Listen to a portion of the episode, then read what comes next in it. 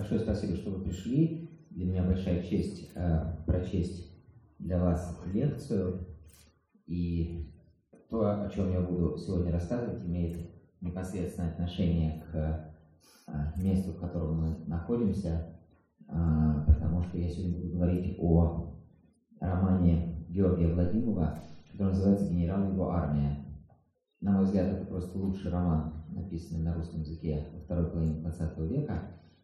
Это я так сразу говорю.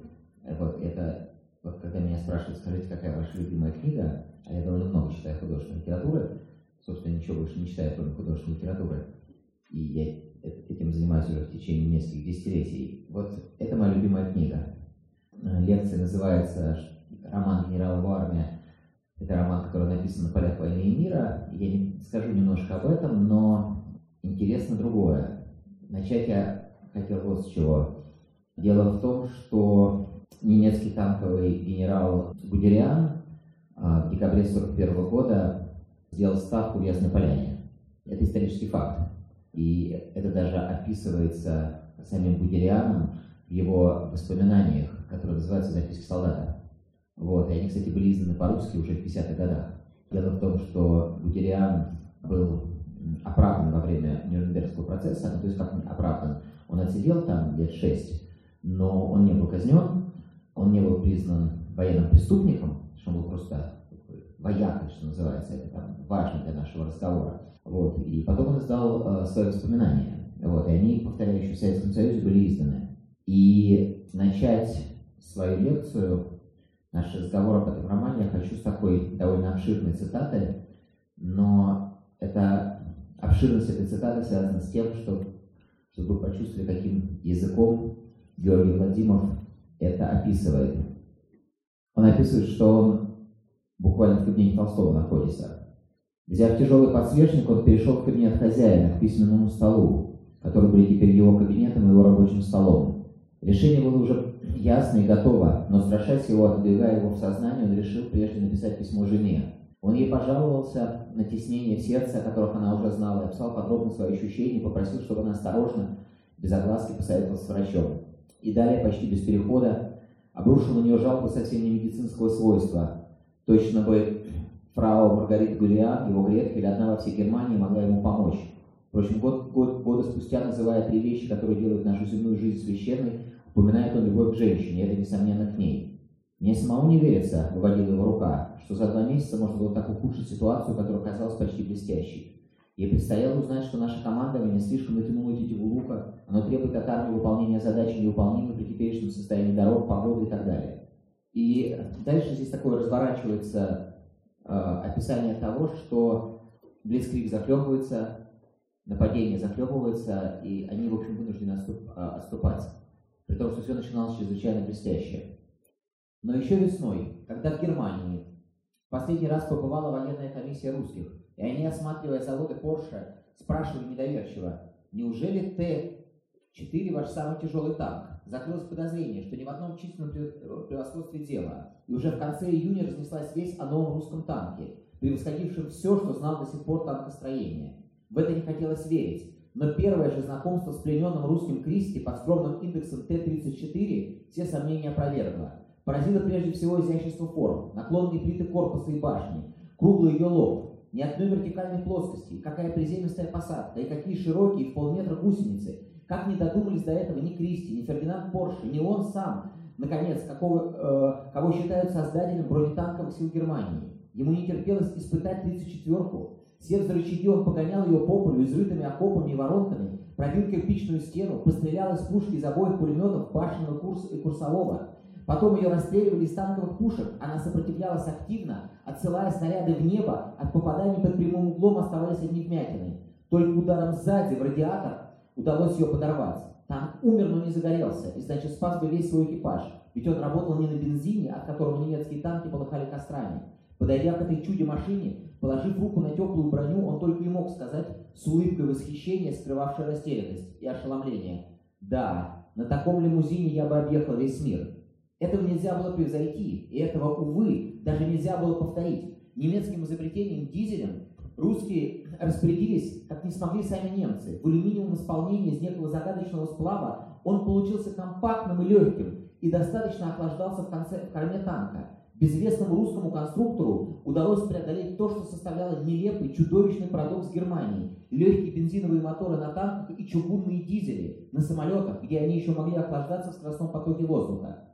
Бывая несколько раз в России, еще в 20-е годы, в составе миссии генерала Люца, он сам себе не оставил впечатления, что русские смогут так вырваться вперед. Они охотно показывали свои заводы и полигоны, он э, присутствовал на маневрах в Казани, бывал и в Туле, по этому шоссе, что в двух километрах отсюда неслись тогда кавалькады машин. И майор Гудериан с командиром механизированного полка П так мило откровенно беседовали. Оба, конечно, не предвидят, что когда-нибудь генерал-полковник Гудериан встретит, встретит и обнимет генерал-лейтенанта П, угодившего к нему в плен под Киевом. У вынужденного гостя за дружеским столом он спросил напрямую, как создавался русский танк и, почему, и почему о нем немцы не знали. Все очень просто, Гейнс. Его делали враги народа. Значит, делали на совесть и, конечно, подпольно. То есть, заключенные в особом цехе паровозного завода Харькова. Ваши агенты, небось, искали на тракторном? А имя русского крести – Кошкин. Кажется, ему пришли троцкизм, а может быть даже покушение на Сталина. Это в данном случае не важно. А важно то, что у него были идеи и хороших помощника. Многое приходилось делать впервые. И, конечно, не обошлось без русской смекалки. Когда ты имеешь групповскую сталь, не задумываешься о формах. А у них такой стали не было, а требовалось обеспечить непробиваемость. Вот откуда наклонные плиты. Алюминиевый дизель тоже от нужды. Ты себе представляешь, сколько бы весил чугунный при мощности 500 сил, да еще проблема охлаждения. Пришлось изобрести новый сплав. Тут главный стимул, как-никак дополнительное питание каждый месяц свидание с женой. Сутки в отдельной камере. В случае успеха обещали освобождение. И они его получили? Кроме Кошкина, он освободился сам. Слишком волновался на испытании, сердце не выдержало. Так, этот безвестный Кошкин из своего заточения, теперь уже из могилы, достал таки его, известного всей Европе, с рыцарским его крестом и дубовыми листьями. Так четверо узников, вдохновляемые мечтой о свободе и второй миске поклепки, сотворили настоящее танковое чудо и заставили сжаться в тревоге сердце Гудериана. «Истинно говорится, — сказал он П, — не камнем и не железом крепка тюрьма, «Не сомневайся, Гейнц», — ответил П, усмехаясь Кошкин. «Он у нас не один. У нас таких патриотов сколько понадобится». Разговор о патриотизме продолжится после ужина. «Изба, где тебе постелили, Миша?» — сказал Гудериан. «Не имеет запоров. Часовые, случаются, засыпают на посту. В какой стороне Восток можно определить по звездам. А впрочем, я подарю тебе компас, и можешь взять с собой двоих». П размышлял две минуты и отказался. «Кто же поверит, Гейнц, что я, генерал, ушел от Гудериана? И ты, патриот, предпочитаешь чужую тюрьму?» «Я предпочитаю тюрьму», — ответил П. «Трибуналу и стенки». Спросят, почему не разделил судьбу Кирпоноса. Там можно долго еще цитировать, и я чуть-чуть еще процитирую, потому что он читает Гудериан в кабинете Толстого, здесь уже это художественный вымысел, и это не так здесь важно, здесь уже важно для русского читателя, он перечитывает «Войну и мир». И он перечитывает, потому что он первый раз читал «Войну и мир», тогда, когда он готовился к вторжению России. Это, кстати, тоже отражено. Между тем он не мог не помнить, что на этом столе, за которым сидел он, лежала некогда рукопись, в которой объяснялось, что это за страна, и откуда черпает она силу сопротивления, когда уже всему миру и самой себе кажется поверженной и разбитой. Готовясь к вторжению, он читал эту книгу в числе материалов, относящихся походом в России Карла Шведского и Бонапарта, разыскал ее и здесь, в библиотеке усадьбы. Но именно теперь, когда она больше всего его интересовала, он мог читать лишь урывками, по несколько минут перед сном. Все же одно место, подводившее итог Бородинскому сражению, было у него заложено муравой ленточкой, и он к нему возвращался и возвращался. Ни один Наполеон испытывал то похожее на сновидение чувство, тот страшный размах руки, когда страшный размах руки падает бессильно. Но все генералы, все солдаты французской армии испытывали одинаковое чувство ужаса перед тем врагом, который, потеряв половину войска, стоял так же грозно в конце, как и в начале сражения. Не та победа, которая определяется подхваченными кусками материи на палках, называемых знаменами, и тем пространством, на котором стояло стоят войска, а победа нравственная была одержана русскими под Бородиным. Французское войско еще могло докатиться до Москвы, но там без новых усилий со стороны русского войска оно должно было погибнуть. Прямым следствием Бородинского сражения было беспричинное бегство Наполеона из Москвы, возвращение по старой Смоленской дороге, погибель 500-тысячного нашествия и погибель наполеоновской Франции, на которую в первый раз под Бородином была наложена рука сильнейшего духом противника. Из этих строк, так энергично звучавших на немецком, но, может быть, утративших в переводе свой подспудный мистический смысл, он хотел извлечь урок для себя и не мог, хотя шел так близко от дороги Наполеона и несколько раз ее пересекал. Он не испытывал наложения чьей бы то ни было руки, сильнейшей, чем его рука, не ощущал нравственного превосходства советского генера... советских генералов, так щедро бросавших лучшие силы на убой, без расчета и смысла. Отдавая должное русским солдатам их доблести, спокойной жертвенной готовности расстаться с жизнью, он в то же время твердо полагал, что они, в отличие от немцев, безинициативны, страшатся любой неясности, ведут себя непредсказуемо даже для них самих. А защитники Брестской крепости, сражавшиеся только потому, что они не могли поверить в бегство своей армии и не понимали, в каком они глубоком немецком тылу, об этой крепости, за которую фюрер укорял его, потому что, видите ли, обещал Муссолини дать обед ее стенах, он, Гудериан, говорил, значение этой крепости неизмеримо вырастает, коль скоро мы ее интересуем, интересуемся и падает до нуля, когда перестаем интересоваться. Нужно от одного ее входа поставить пулеметное гнездо и прожектор, и у другого входа пулеметное гнездо и прожектор. Самим же двигаться дальше. И последняя цитата, э, которую я хочу э, прочесть. Но один эпизод по-настоящему трогал его и много ему объяснял. То место, где молоденькая Ростова при эвакуации из Москвы приказывает выбросить все фамильное добро и отдать под, подводы раненым офицерам. Он оценил вполне, что она себя этим лишала приданного и, пожалуй, надежд на замужество. И он снисходительно отнесся к тому, что там еще говорится. Разве ж мы немцы какие-нибудь? Что ж, у немцев сложился иной веками принцип. Армия сражается, народ работает. Больше от него никогда ничего не требовалось. Вот что было любопытно. Этот поступок сумасбродной графинички предвидел ли старик Кутузов, когда соглашался принять сражение при Бородине? Предвидел ли безропотное оставление русскими Москвы, партизанские рейды Платова, Давыдова, инициативу Страстихи Василисы, возглавившей отряд крепостных? Если так, то Бонапарт проиграл еще не начав сражение. Он понапрасну растратил силы, подавшись на азианскую приманку, э, приманку старой лисицы Севера, на генеральское сражение, которое вовсе не было генеральным, поскольку в резерве Кутузова оставлялись главные русские преимущества – гигантские пространства России, способность ее народа безропотно и без жалости пожертвовать всем, не посчитаться ни с каким э, количеством жертв, э, э, жертв, жизней. И что же, он, Гудериан, этого не предвидел? Где же теперь искать его Бородино? И он, э, значит, э, это совершенно невероятный роман, потому что это, значит, роман называется «У Владимира генерал его армия». По большому счету, это, конечно, главный герой этого романа, это такой э, собирательный тип советского генерала, который, вместе, который стоит сначала на обороне, при обороне Москвы, по правую флангу от Андрея Власова, спасшего Москву, и они вместе потом его ранят, и потом э, э, после реабилитации ему дают под Воронежем армию, и э, он подходит к Киеву, собственно говоря, потому что здесь там все так завершено, все рифмуется в этом романе. Но поразительно, что здесь есть действительно несколько... И, того, и, и генерала у Владимира зовут Коприсов. Такого реального генерала не существовало. Это некоторый собирательный образ. Вообще, вообще у Георгия Владимирова была очень интересная литературная судьба. Он э, начинал как такой э, совершенно советский легальный писатель. У него был роман, который назывался «Большая руда», такой производственный роман, э, довольно известный. Вот, э, и даже кто-то когда-то его читал, но сейчас его, конечно же, никто не помнит. А потом, как это бывает с разными русскими талантливыми людьми, он стал писать то, что уже невозможно было напечатать, и у него была повесть, которая называлась «Верный Руслан». Это совершенно невероятная повесть, и это, на мой взгляд, одно из самых, ну, как, как вот если, если меня попросили назвать два главных произведения русской литературы, я бы назвал с одной стороны роман Владимирова «Генерал его армия», с другой стороны его же роман, его же повесть э, «Верный Руслан». «Верный Руслан» — это повесть, которая полностью дана с точки зрения караульной собаки э, в ГУЛАГе, полностью. Там есть люди, но там все герои собаки, и вся точка зрения дана вот как бы с уровня э, собаки. Вот. И там совершенно невероятная такая метафора, потому что повесть начинается с того, что э, умирает Сталин, э, и ГУЛАГ расформировывают, и, и заключенных отпускают, а солдат, э, собак, э, охранники боятся э, расстрелять, они жалеют. Они совершенно не жалеют людей, людей расстреливать, а собак они жалеют. И они, а хотя был приказ жесткий расстрелять собак, потому что эти собаки были научены только охранять и бросаться на людей. Они были специально э, натренированы.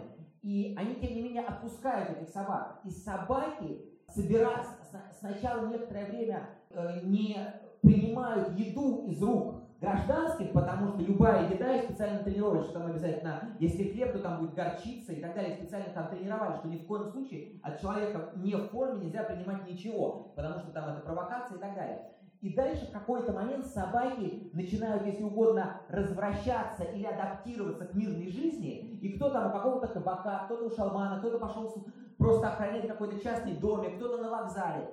А верный Руслан единственный из всех продолжает питаться в лесу охотится там на каких-то зверей, мышей, там что-то такое, и раз в неделю он прибегает на станцию встречать поезд. Потому что он надеется в своей собачьей такой метафоре, что те, кто разбежались, они скоро обратно придут. Потому что ясно совершенно, что им плохо. Потому что у, у него есть некоторая такая метафора пастушечья, понимаете, совершенно потрясающая повесть о том, э, эпиграф этой повести из Горького, что же вы наделали, господа, про, про как бы такое полное извращение миссии овчарки, которая должна пасти овец. А здесь как бы, ну понятно, да, она пасет, но заключенных. И в какой-то момент поезд приходит. Но это поезд комсомольской стройкой, потому что на месте лагеря должны что-то построить. Уже не заключенные, а комсомольцы. И они тоже выстраиваются в колонну, чтобы шагать.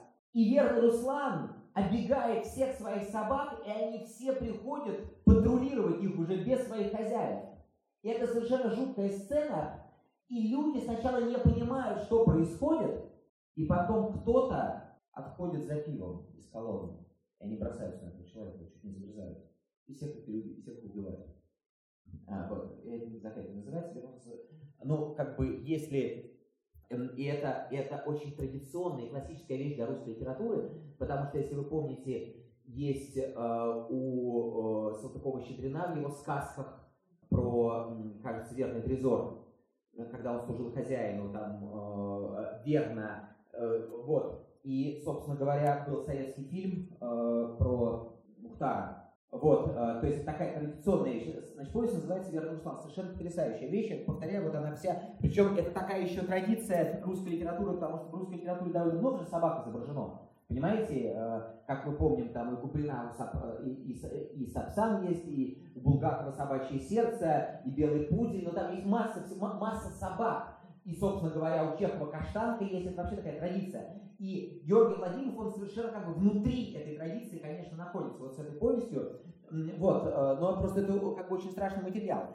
И, потом, и э, эта повесть попадает на Запад, его, естественно, тут же изучает Союз писателей, вот, но там еще подписывает разные письма в защиту разных э, писателей. И в 83 э, году ему дают э, выбор либо в тюрьму, либо лишение советского гражданства и высылка э, на Запад. Э, его лишают э, советского гражданства, он уезжает на Запад э, в 83 или 84 году. А еще до этого он начал писать роман «Генерал в армии».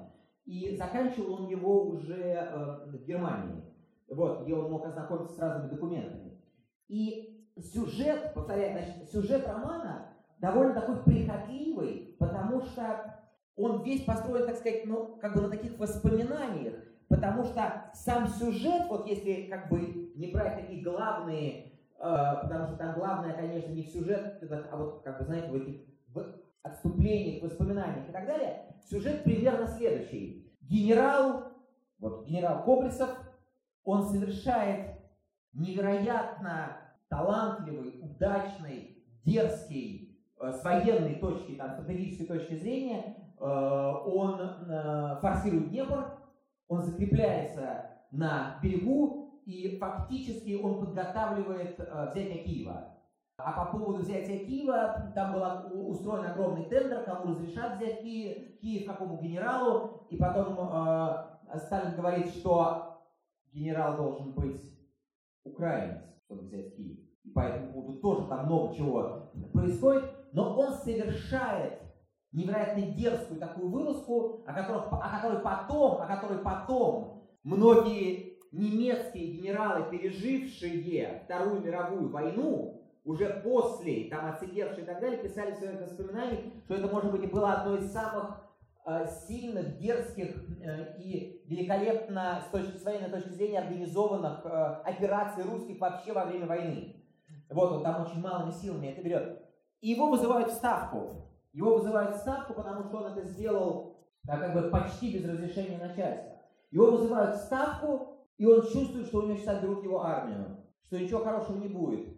И он доезжает до Поклонной горы, и из вот этого радиорепродуктора он слышит, кого наградили за эту операцию, и его тоже награждают. И он думает, что Верховный... Он решает больше не в Ставку и возвращается в свою армию. В свою армию. Он приезжает обратно, и его встречает его другой генерал, который говорит, тебя здесь не ждут, ты зря вернулся.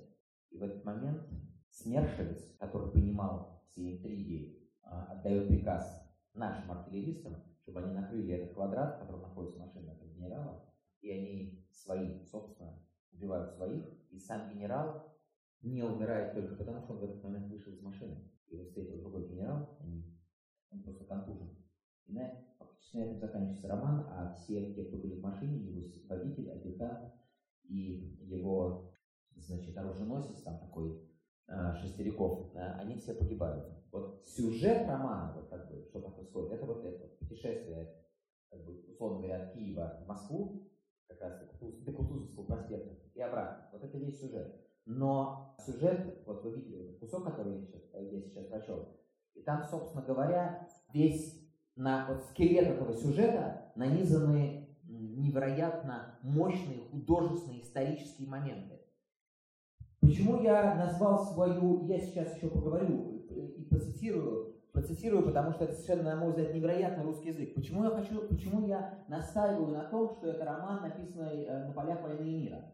Ну вот, как я уже сказал, да, вот, значит, происходит в Ясной Поляне, Гудериан читает э, строчки из «Войны и мира», он через «Войну и мир», через вот это, кстати, между прочим, э, те, кто читали «Войну и мир» там в советской школе, когда не было вопросов э, собственности, никто ничего особенно не понимал, я вот, например, был советским школьником, когда я первый раз читал «Войну и мир», я прекрасно помню, что когда Наташа Ростова выкидывает фамильное серебро, мы не понимаем, что она себя э, лишает этим приданного, потому что, ну, это невозможно было понять. Нам учителя говорили, совершенно правильно говорили, что это правильный поступок, поступок нравственный, что нечего жадничать и так далее, так далее, так далее. Но дело в том, что Ростовы-то были, как мы помним, уже разорены. У них и так дела были плохо. А если вы помните, Николай еще проиграл э, Долохову чуть ли не 40 тысяч или там э, огромную сумму, и еще война, они действительно уже были на грани разорения, и тут они переезжают, значит, ну, как в Нижний, да, и последнее, что они э, имеют, и Наташа э, выкидывает, и видите, здесь он говорит, лишает себя приданного, и, ну, то есть она становится бесприданницей, простите. И получается, значит, вот с одной стороны, что вот здесь вот все вокруг войны и мира, но здесь связь с войной и миром гораздо глубже, чем просто вот это простое цитирование. И вот почему. Дело в том, что ну, действительно, понимаете, я, когда начинаю говорить об этом романе, мне хочется самому как бы вот, прекратить говорить и просто продолжать цитировать. Но у нас жанр лекции, а не там художественного чтения, дипломации, поэтому я э, ну, в рамках жанра нахожусь. Хотя, конечно, было бы действительно лучше э, просто читать отрывки, я еще э, почитаю. Значит, дело в том, что Гудериан отдает приказ об отступлении, первый в своей жизни. И Владимиров описывает этот приказ как высшую точку в карьере Гудериана, потому что он смирился с действительностью, и он понял, что у него ничего не получается в той логике, которая ему была навязана или которой он следовал изначально. Вот эта бесконечная экспансия. А дело в том, что роман «Война и мир» построен таким образом, что там есть два полководца. Есть Наполеон и есть Кутузов.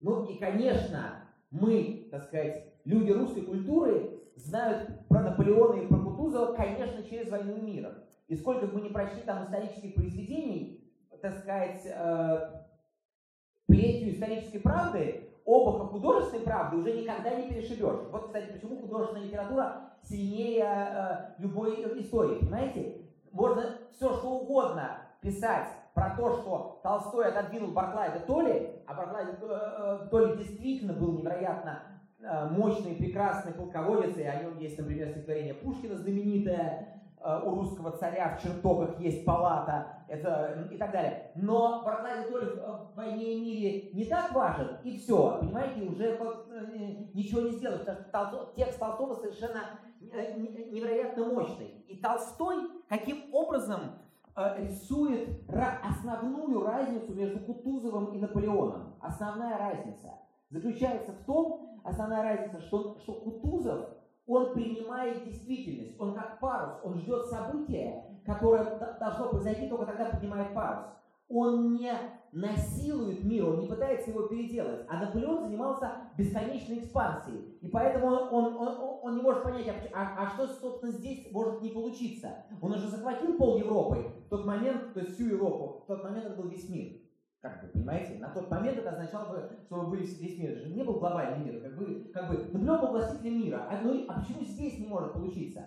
А у Кутузова была совершенно другая логика. Кутузов понимал, насколько мир сложен. И если вы помните, Кутузов заранее знает, что австралийское сражение будет проиграно. Хотя нам было численное превосходство. И если вы помните, Шенгравинское сражение было выиграно благодаря капитану Тушину, кто помнит «Войну и мир». А почему? Потому что до капитану Тушину, до капитана Тушина не доскакал адъютант, чтобы рассказать, что сражение проиграно, что он давно в тылу врага. То есть Тушин это просто не знал и продолжал стрелять, и зажег французскую деревню.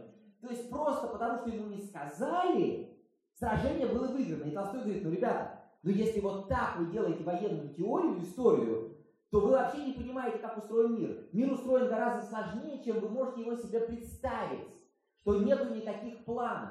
И вот здесь Гудериан вначале идет вот по плану, вот по этому блицкрику, который должен. И в Минске его танки забрасывают цветами.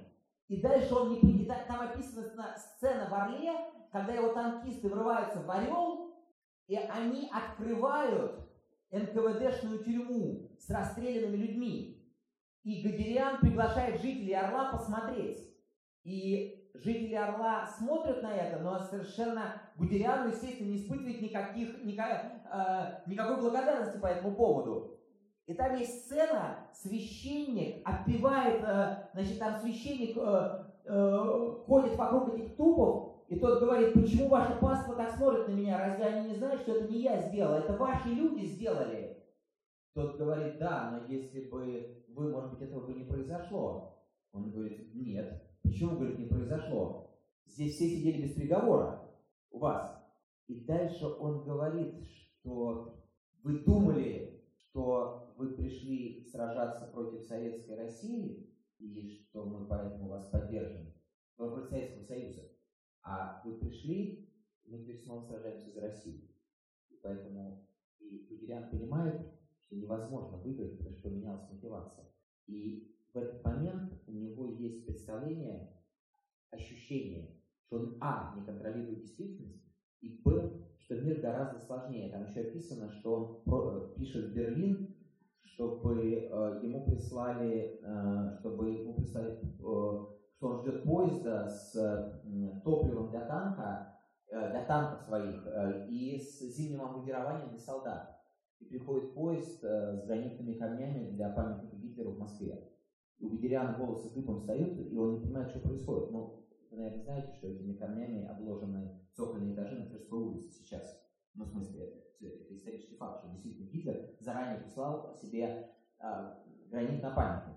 И Гудериан, видя что он не может управлять ситуацией, он отдает приказ об отступлении. Но это не только связь с Толстым, здесь еще глубже. Дело в том, что чем заканчивается роман «Война и мир». Сюжетно. Вот, может быть, кто-нибудь помнит, чем сюжетно он заканчивается? Ну, там понятно, что мы победили французов. Это понятно. Причем самое интересное, что Толстой, Лев Николаевич, наш любимый, он в некотором смысле отнимает победу у русских. Потому что если вы бы хотели написать роман о том, как русские победили, то уж, наверное, вы бы вставили момент, как русские вошли в Париж. То есть победили окончательно. Ну, согласитесь, это логично. Ну, то есть, как бы уже добить врага. Как так у Пушкина было? Он взял Париж, он основал лицей. Помните? А, по поводу Александра Первого.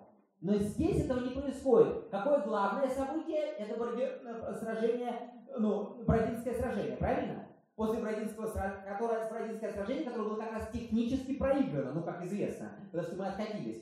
После этого оставили священную столицу Москва, Москву, там, значит, немцы говорят, Кутуз говорит, не надо мне вот этих манипуляций, священная столица, вот не надо, типа, я сам знаю, что это священная столица, речь идет о спасении армии или о спасении э, города. И дальше нам что рассказано? Что Кутузов говорит, ну что, ему передают, что французы побежали. И он к иконе подходит и говорит, Богородица, значит, он благодарит Богородицу, что удалось удалось поучаствовать в спасении Родины. И все. Там ничего больше не сказано, никаких победах.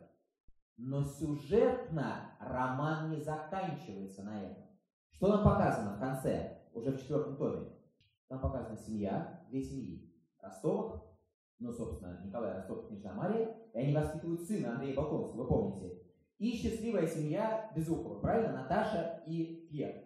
Ну и понятно, что они, так сказать, не только родственники, но и друзья, не только друзья, но и родственники. Ну, все понятно в этом зале. Значит, в этом месте это не надо объяснять.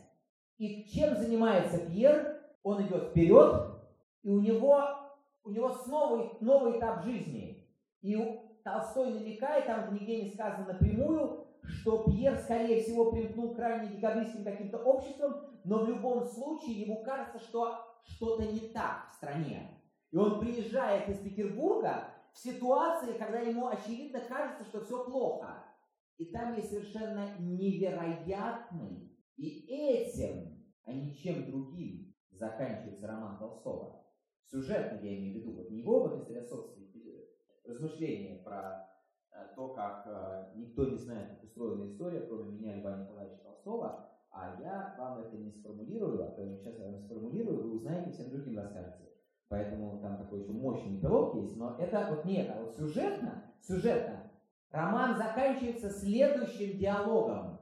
Пьер Безухов начинает рассказывать, что происходит в Петербурге и куда катится страна, а Николай Ростов говорит ему, ты мой родственник, и я тебя люблю, но если Аракчеев прикажет мне на полном скаку рубить вас шашками, я ни на секунду не задумываясь, это сделает.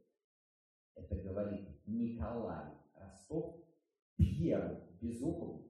Они друзья детства, они породнились, они оба дворяне, они оба русские люди, и они оба победили Наполеона.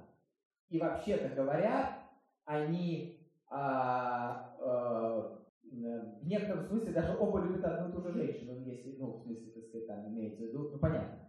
Их очень много связывают, очень много связывают. Они в самом высоком смысле слова одного поля ягодки. И Николай Ростов говорит, он еще говорит, я знаю, что ты меня умнее, и что если мы будем со мной с тобой спорить, ты меня переспоришь, я тебе не смогу ничего доказать. Но если Аракчеев мне прикажет. И этот диалог слушает сын Андрея Балконского, которого воспитывает Николай. И сын Андрея Балконского не любит Николая, потому что Николай очень жесткий. Сын Андрея Балконского хотел бы, чтобы папой был, конечно, Пьер. И он подходит к Пьеру и говорит, дядя Петя, а если бы папа слышал ваш спор с дядей Николаем, на чьей бы он был стороне? Мне кажется, что на вашей. Пьер задумывается говорит, да, возможно, Андрей был бы на моей стороне. Значит, почему я так подробно пересказал эту сцену? Фактически, главный русский роман заканчивается началом гражданской войны в отдельно взятой дворянской семье. Это очень важно. Потому Толстой, как Пастернак, потом писал, поражение от победы ты сам должен отвечать. Почему нет победы? Потому что победы никогда никакой не бывает. Бывает промежуточная победа, а чем, как вы дальше распорядитесь ею. Почему это главный русский роман «Война и мир»? Потому что на самом деле это роман, знаете, почти как Василитер, без начала, без конца. Где, где начинается «Война и мир»? Ну, начинается в салоне Анны Павловны Шера в пятом году. Можно было еще на 20 лет отмотать. 18 век, там рассказать про отца Безухова или про Болконского, про какой-нибудь Пелинский век. А за когда можно было закончить? Ну, никогда нельзя закончить войну, можно только оборвать. Толстой показывает, что история, знаете, как у Пастернака, ты видишь ход веков подобен притче и может загореться на ходу. Во имя страшного его величия я в добровольных муках в гроб сойду. Вот понимаете, ход веков подобен притче. Бородинское сражение произошло, и это была нравственная победа русского войска, но жизнь продолжается, и история продолжается. И вот эта история семьи, она продолжает катиться. И Толстой вот до этого доходит, до этой ситуации. Почему? Потому что война и мир не распределены так, что вот есть одна страна, которая отвечает за войну, а другая за мир. Все это происходит в одном человеческом сердце. И человек сам разрывается между войной и миром, между добром и злом, и между невероятной сложностью этого мира. И во время генерала его армия, собственно говоря, там есть несколько сюжетов про эту непрекращающуюся гражданскую войну, Потому что там есть майор Светлооков, сотрудник НКВД а во время войны СМЕРШа, который э, является таким антага... ну, э, в, в романе э, Владимирова, он тоже русский человек. И он не предатель в том смысле, что он на нашей стороне. И у Владимира там есть несколько ужасных линий, не имеющих никакого исхода. Во-первых, роман начинается с того, как Андрей Власов не 2 километра проходит, не 20 километров, а 200 километров, это контрнаступление под Москвой. И потом, как его, там чуть-чуть говорили, что потом, как через 4 года его привезут, привезут, в столицу казнят. И потом рассказывается о том, что когда главный герой, вот этот советский генерал Коблесов, берет плацдарм, ему приходится брать еще один город, Мырятин, там условные имена, но что в этом городе в немецкой форме сражаются власовцы. И они сражаются страшно жестоко, потому что они знают, что их в плен брать не будут. И Кобрисов не хочет брать этот город, потому что он чувствует, что там будут, в кавычках там, как угодно, наши. И там все время есть тень братоубийственной войны в этом романе, генерал его армии. То есть там, получается, есть несколько уровней врагов. И сам генерал Кобрисов, он, конечно, в, во время парада, Первомайского парада 40 -го года арестовывается, потому что у его танкиста забарахлил мотор прямо напротив мавзолея, а люк был задраен, его через день, через два арестовывают, ему, естественно, тут же пришивают э, покушение на Сталина, он никак не может понять. Он говорит, ну как, ну как вы? Он говорит, ну что вы? Вы что, говорит, из детского сада? Как, говорит, у вас мог мотор заправить? Он говорит, так, мог. Говорит, а почему люк был задраен? Говорит, ну как почему? Он отдает объяснение рациональное в его логике. И э, он некоторое время находится в камере. И 24 июня 41 года его отпускают. Его не успели, его не успели расстрелять до, его отпускают формировать Прибалтику ар, а, армию. И в камере он знакомится с разными людьми, с разными людьми, в том числе с одним филологом, а, который изучает творчество Вольтера.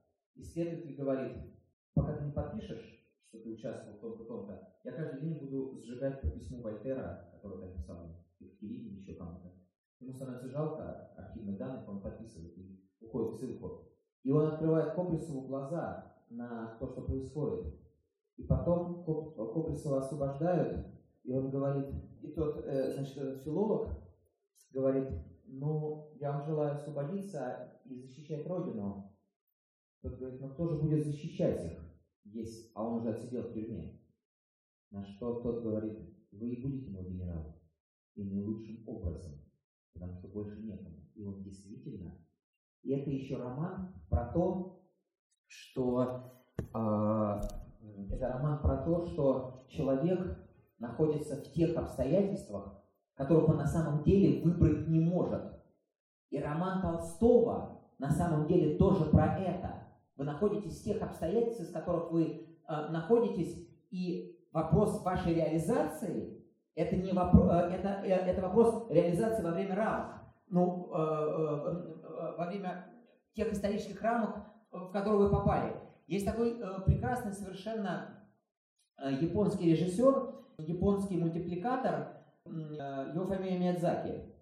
Это совершенно гениальный человек, и я вам очень советую посмотреть его мультфильмы, если вы не смотрели. У него есть мультфильм, который называется «Крепчает ветер». Вот, совершенно потрясающий мультфильм, который имеет отношение к «Крепчает ветер». Это про японского авиаконструктора, который хотел всю жизнь делать гражданские самолеты, но он э, родился в той стране, в которой он родился, и он вырос э, перед Второй мировой войной, и все, что ему удавалось сделать, это военные самолеты. И там про судьбу, про судьбу этого конструктора э, авиационного э, кричатели совершенно... Э, и, и, и там все время ставится вопрос о том, как, э, что, что делать человеку, если он родился ровно в тех обстоятельствах, ну как бы, можно, надо ли, так сказать, себя реализовывать э, или э, не надо ре, реализовывать. И вот Кобрисов освобождается и действительно формирует армию, и вот с этим таким абсолютно травматическим опытом идет защищать Родину. Война началась, говорили эти глаза, говорили жесткие обтянутые скулы, говорили рты, сохранившие и не сохранившие свои зубы, и вот теперь мы докажем им, докажем родному Сталину, что мы никакие не враги народа. Мы любим свой народ и всем нам дор- дорогую советскую власть и нашего вождя. Мы до сих пор не имели такой возможности доказать свою преданность и любовь. Разве только клятвами и слезами. Но ведь Москва слезам не верит, а вот теперь у нас эта возможность есть. И наша ли вина, что нам ее подарили немцы? А вскоре принеслось дуновение или что-то распоряжение, что все присутствующие командиры сосредоточились по одной стороне коридора, так как по второй его стороне сейчас должны были пройти. И вот они выстроились, длинно и стройно. И каждый, согласно уставу, видел грудь четвертого человека, считая себя первым. А по коридору, под его высокими сводами, шли двое. Они вышли из высоких дверей и шли неторопливо, по ковровой дорожке, один за другим. Передний в полувоенном френче, в бриджах, заправленных в мягкие сапоги, шедший за ним в кителе и в широких штанах с лампасами. Была некая странность в том, как они шли и говорили друг с другом. Для них словно бы не существовало этой шеренги командиров, нависших над ними в посчитанной стойке. Они словно бы по пустому залу, и шедший впереди говорил что-то злое своему спутнику, не оборачиваясь, а тот отвечал, заходя то справа, то слева, посверкивая стекляшками пенсне. Они говорили громко, порой даже кричали, но так неразборчиво, что речь казалась каким-то лепетом. В то же время от чего-то сомнений не было, что они говорят именно о тех, мимо кого проходили, совершенно не принимая их во внимание, как замечательно умеют кавказцы, отключаясь от всего окружающего, живя в своем языке, в своем племени, в своей истории. Остановясь против Кобрисова, первый стал что-то говорить, то ли ему адресованное, то ли шедшему сзади. Тот, во всяком случае, продолжал отвечать, стараясь, как казалось, его успокоить, поправляя свое пенсильное, криво улыбаясь.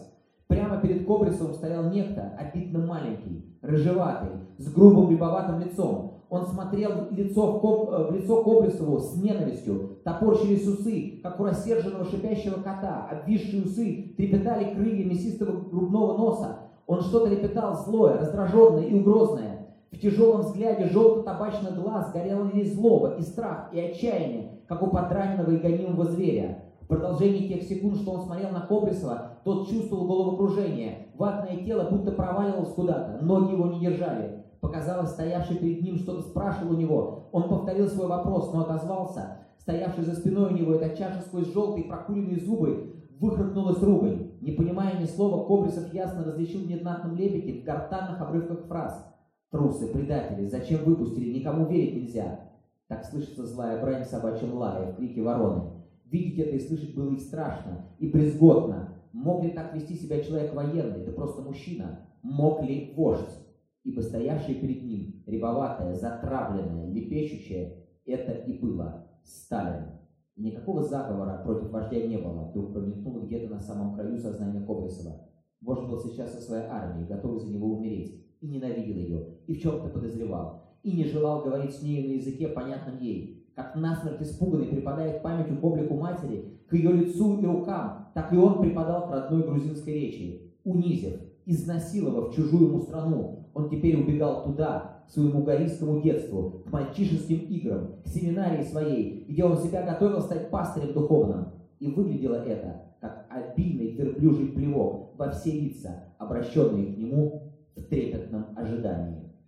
так описывается встреча перед тем, как их отправляют э, на, на войну. И, собственно говоря, э, когда э, Жуков встречает Коплесова и других генералов перед взятием э, Киева, перед тем, как они ждут э, э, Жукова, встречаются несколько генералов, потому что там в таком блиндаже, чтобы немцы не разбомбили, они там приезжают все с временным лагом, там полчаса. И сначала встречается несколько генералов, они ждут Жукова. И вдруг один генерал говорит, Фоки, ты же прекрасно понимаешь, что мы же не столько против немца, мы же друг с другом воюем. Если бы так сильно друг с другом не воевали, то и немцы бы победили гораздо быстрее. Но имеется в виду конкуренция, кто быстрее добежит до Верховного и кому дадут возможность взять такой а, а, и такой город. И они спокойно а, это обсуждают. И они и Владимов ставит вопрос очень и очень жестко, где, собственно, находится Родина э, в такой ситуации. Вот в такой ситуации. И там описана юность Коприсова, как он разминулся со своим э, однокурсником из военного училища, потому что, естественно, они он заканчивал до революции, он стал военным еще до революции. И просто кто-то остался в Питере, а кто-то поехал в Москву. И поэтому кто-то стал красным генералом, а кто-то белым. То есть в момент там не было вот такого выбора, как нам сейчас кажется, через 60, 70, 80, а сейчас уже, извините, через 100 лет. Просто они были военные, и это, это был выбор не нравственный, как нам сейчас кажется, и даже не идеологический, как нам сейчас кажется, а очень часто это был выбор случайный. И когда майор Светлооков, который охотится за Кобрисовым, он сначала вызывает, значит, там есть три человека около командующего. Есть водитель Сиротин, есть адъютант Донсков, Донской, который мечтает быть Андреем Балконским, вот еще одна э, связка с военным миром. И есть вот этот одинарец Шестериков. И он каждого вызывает поговорить, поговорить. И э, майор Светлооков, прикрываясь заботой о командующем, говорит о том, что нужно позаботиться э, о командующем, что он дурит, а на самом деле он просто предлагает шпионить за генералами, чтобы они докладывали, куда он едет. Чтобы Сиротин звонил в часть, чтобы Донсков, э, его адъютант копировал карту, и чтобы...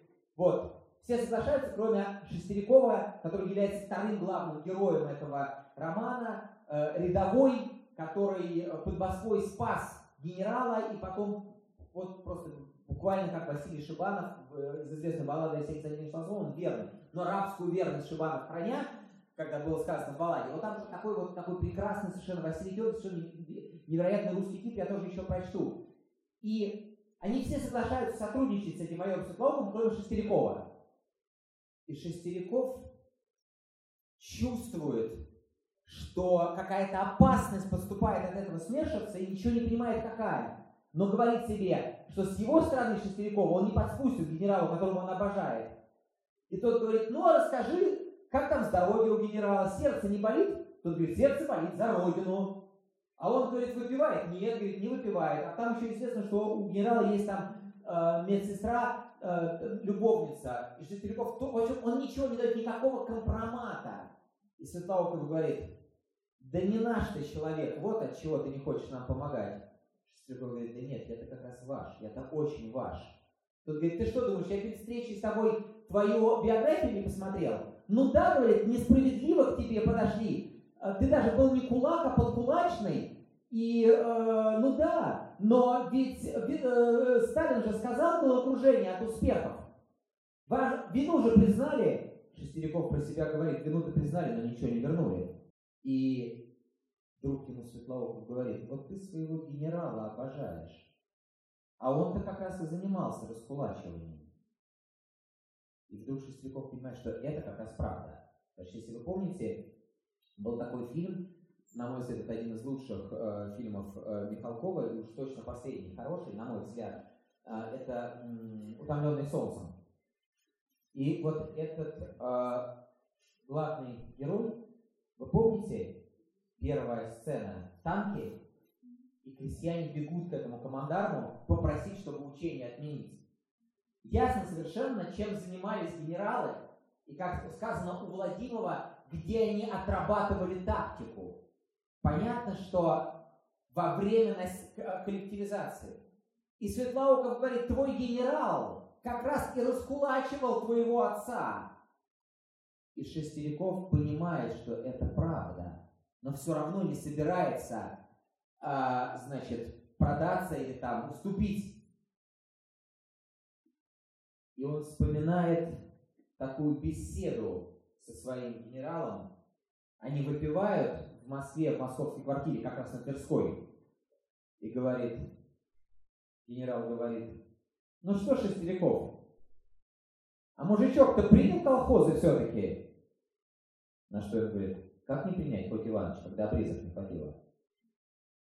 И Кобрисов смотрит на него угрюмо, наливает по еще стопке и говорит, ну давай выпьем, кто в следующий раз хватило.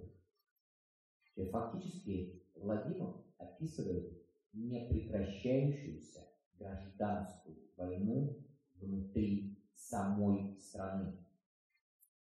И а, получается страшный образ, ну, собственно, это, это, это не первый раз в русской литературе это было, и у Оренбурга это было, и у многих было, что а, война просто актуализировала многие вещи.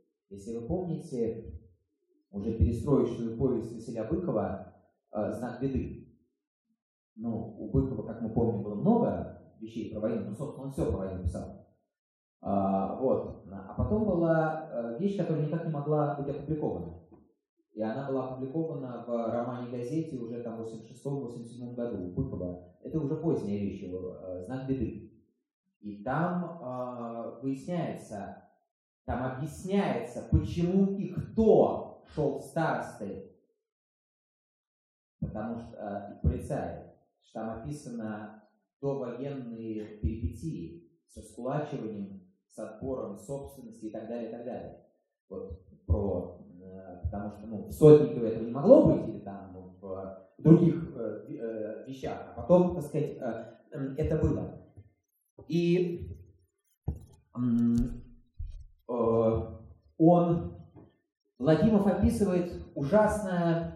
э, э, развращающую силу, которую дает тайная власть, если вы начинаете сотрудничать с э, НКВД, значит, причем нам интересно, Шестеряков говорит, а что такое СМЕРШ? Светлауков говорит, а ты что, не знаешь? Он говорит, ты слышал? Да ты не знал, говорит, что это такое. Он говорит, ну как? Смерть шпионам. Шестеряков говорит, так это значит, смерть мне есть, я буду за нашим генералом э, э, шпионить. А водитель а, э, генерала, он соглашается шпионить за генералом, и этот майор Светлооков предлагает ему специальную связь, то есть там такой, такой детский сад, что, ну, чтобы с майором водитель не встречался, потому что всем понятно, что майор из э, СМЕРШа, нужно было звонить кому-то, э, завести какой-то роман с телефонисткой, которая уже сотрудничала, вести ее в лесок, о чем-то говорить и передавать куда а, они едут и так далее. Или даже просто звонить, э, позвать там Зою и так далее. И вот как описано, вы посмотрите, какой русский язык. А, это уже вот про нее, это она совершенно такой эпизодический персонаж. Женщина, которая работает телефонисткой, которая согласилась сотрудничать с органами. Через много лет она будет вспоминать этот ясный день, бабьего лета, когда что-то не удалось ей, на что она рассчитывала. Она впервые вспомнила об этом дне, об этом дне, когда, войдя с армией в освобожденную Прагу и фотографируясь в группе друзей-смершевцев на многолюдной, усыпанной цветами Вацлавской площади, сама уже в лейтенантских погонах с орденом и медалями на груди, она изредка, но все острее и грустнее будет его вспоминать потом лет восемь, исполняя работу, для которой так много у нее появилось вкуса, что ее даже выдвинут столичный аппарат. Затем, когда надобность в ее ретивости несколько поубавится, и Зоечку выставит за порог аппарата, и ей придется избегать встреч с таким множеством людей, что проще окажется уехать из Москвы. она будет вспоминать этот день все чаще и чаще, в чужом для нее городе, вершать человеческие судьбы уже в ином качестве, потому что вершить их составляет единственное ее призвание, и потому что э, надо же куда-то примкнуть дебелую партийную бабенку, переспавшую со, всем, со всеми инструкторами обкома, Поэтому в качестве расторопной хитрой судьихи, ценимой за ее талант писать приговоры, полные птичьего щебета и совершенно бесспорные виды отсутствия в них какой бы то ни было логики, она его будет вспоминать, опустившийся бабищей, с изолганом, пустоглазом, опитым лицом, с отечными ногами, с задом, едва помещающимся в, судей, в судейском кресле. Вот этот солнечный день на Днепровском плацдарме и этого парня, первого, ею погубленного, и однажды четко сформулирует. Он был в меня влюблен. После чего ей все больше будет казаться, что между ними было что-то когда-то настоящее, идеальное, кристально чистое, единожды даримое человеку в жизни, что парень этот был и остался ее единственной, хоть и неизреченной любовью. А этот парень это человек, который просто согласился работать со СМЕРШем, а ее использовал просто в качестве связного. И весь роман наполнен на самом деле вот таким толстовским стилем, потому что, видите, все было одно, фактически это одно предложение. Потому что кто помнит роман Толстого, то у Толстого есть вот это, эти головокружительные огромные предложения, которые на самом деле читаются очень легко, потому что Толстой описывает невероятную цельность мира и сложность его. У Толстого длинные предложения не для того, чтобы мучить школьников, э, или писать диктанты и ставить оценки э, за запятые в сложно подчиненном предложении. А для того у него длинные предложения. Потому у него длинные предложения, потому что этими длинными предложениями описывается огромность и сложность мира. Для Толстого мир не рубленый. Как не мечталось майору Донскому стать на бригаду, однако же своим адъютантством приходилось мириться и стало быть находить в нем особый э, смысл. Среди немногих книг, которые он таскал в чемодане, под своим фронтовым путям были неполные «Война и мир». И то обстоятельство, что адъютант командующего был чуть ли не главным героем эпопеи, и его любила чуть ли не главная героиня, определенно вселяло радость. Из своего века князь Андрей Николаевич Болконский протягивал свою маленькую руку Андрею Николаевичу Донскому и одобрительно похлопал по плечу. Что князь Андрей был небольшого роста и слабый, это Донской заносил ему в минус, а себе в плюс. По усталому скучающему виду и по тихому мерному шагу их достижения уже примерно сравнялись но по своим чертовским умениям, по привычке переходить на французский, князь его оставлял далеко позади. Хотя Донской себя оправдывал, что воюет не с французами, а с немцами. Он, правда, и на немецкий перейти по привычке не входило, но кое-что уже удавалось, и у князя при случае перенять его манеру говорить с женщинами со своим нежным и вместе высокомерным видом, а с мужчинами спокойной властью голоса и так далее. То есть, ну, постоянно у Толстого, то есть у Владимира есть вот этот как раз легкий переход на э, войну и мир.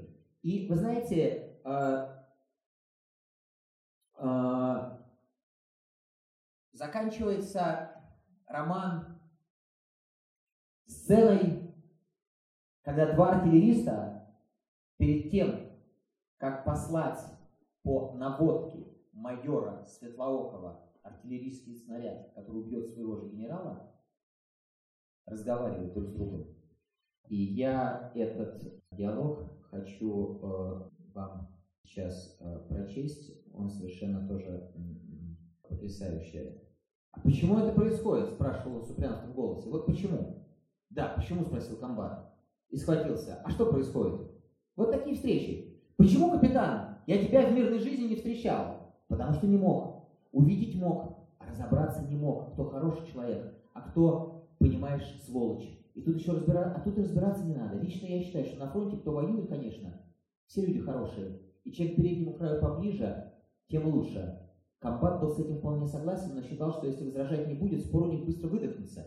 Поэтому сказал, ну, это не совсем так, но они там пьют спирт. Так сказал наводчик и вытащил глаза. Резкое уменьшение, резкое. То есть уменьшение кого? Сволочей. Их, понимаешь, передовая отсекает напрочь. Это вот как будто кто их отодвинул на край земли, нету их, не чувствуется. Вот что война сделала. Компакт понимал инстинктивно, что нетрезвый разговор по душам все же должен одолевать некое сопротивление. Не такое маленькое, чтобы его перешагнуть, не заметив, но все же мягкое, и форма как бы округлая, что его можно было бы обойти, не доходя до резкости и излишних телодвижений. И он говорил тоном мягким, лишь легонько подначивающим. А мы же ее кончить хотим скорее, войну. Правильно. Ну так как же, опять придут сволочи. придут, куда им деться? А нам куда деться? А нам никуда. Жить дальше с ними, но зато пожили. Зато вот я тебя встретил, а ты меня.